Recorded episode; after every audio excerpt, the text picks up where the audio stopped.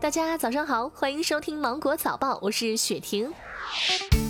近期，国家医保局会同财政部印发指导意见，明确将长期护理险试点扩围，新增北京市石景山区、天津市、山西省晋城市、内蒙古自治区呼和浩特市等十四个试点城市和地区。长期护理险也被称为社保第六险，于二零一六年开始试点，重点解决重度失能人员基本生活照料和医疗护理所需费用。这次试点扩围，无疑将使更多普通中国家庭受益。国庆黄金周进入倒计时，此前不少错过最佳预订时间的朋友们，如今可以捡漏出行了。如果想捡漏，需要避开九月三十号到十月二号的出行高峰。记者从携程了解到，十月五号之后，多条航线出现了三折机票，多地酒店紧张度回落至百分之四十以下。此外，中转旅行也不失为省钱旅行的一种好方式。随着中秋国庆假期即将到来，依据工资支付暂行规定的要求，用人单位遇到节假日期间不能发放工资的，应该在最近的工作日发放工资。不少单位会在每个月的五号前发工资，这就意味着十一假期有不少单位九月底就会发放十月份的工资。网友表示，瞬间就元气满满了。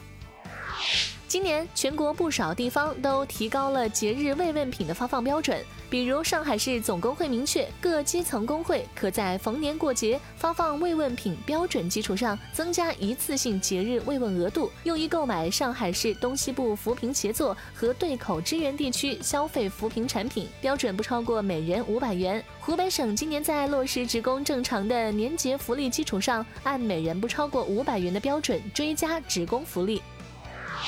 今年的国庆中秋双节假期，国家五 A 级景区武汉地标黄鹤楼将开放夜间游览。这是黄鹤楼一九八五年重建落成以来首次开放夜间游览。据了解，开放夜间游览期间，黄鹤楼将上演大型实景光影秀《夜上黄鹤楼》，游客既可以深入的体验黄鹤楼的文化，在多个场景中拍照打卡，也可登楼赏月或纵览长江灯光秀，从全新的视角体验大江大湖大武汉的雄奇俊美。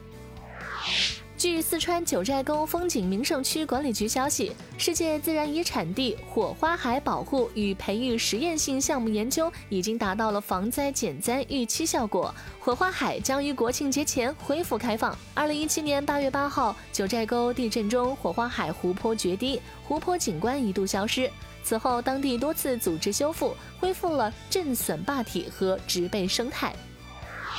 从二零二零年十月十号起，港澳居民可以在内地申请换发补发港澳居民来往内地通行证，俗称回乡证，即港澳居民可以向全国任意县级及以上的公安机关、出入境管理部门申请换发补发港澳居民来往内地通行证，申办手续与在港澳地区是一样的。近日，浙江省人大常委会批准通过《绍兴市道路交通安全管理若干规定》。其中规定，驾驶员开车时有吸烟、饮食、以手持方式使用电子设备等妨碍安全行驶行为的，处五十元罚款。据了解，这一部法规从今年的十二月一号起实行。好了，今天的新闻就到这里，我是精英九五电台的雪婷，祝你度过美好的一天，拜拜。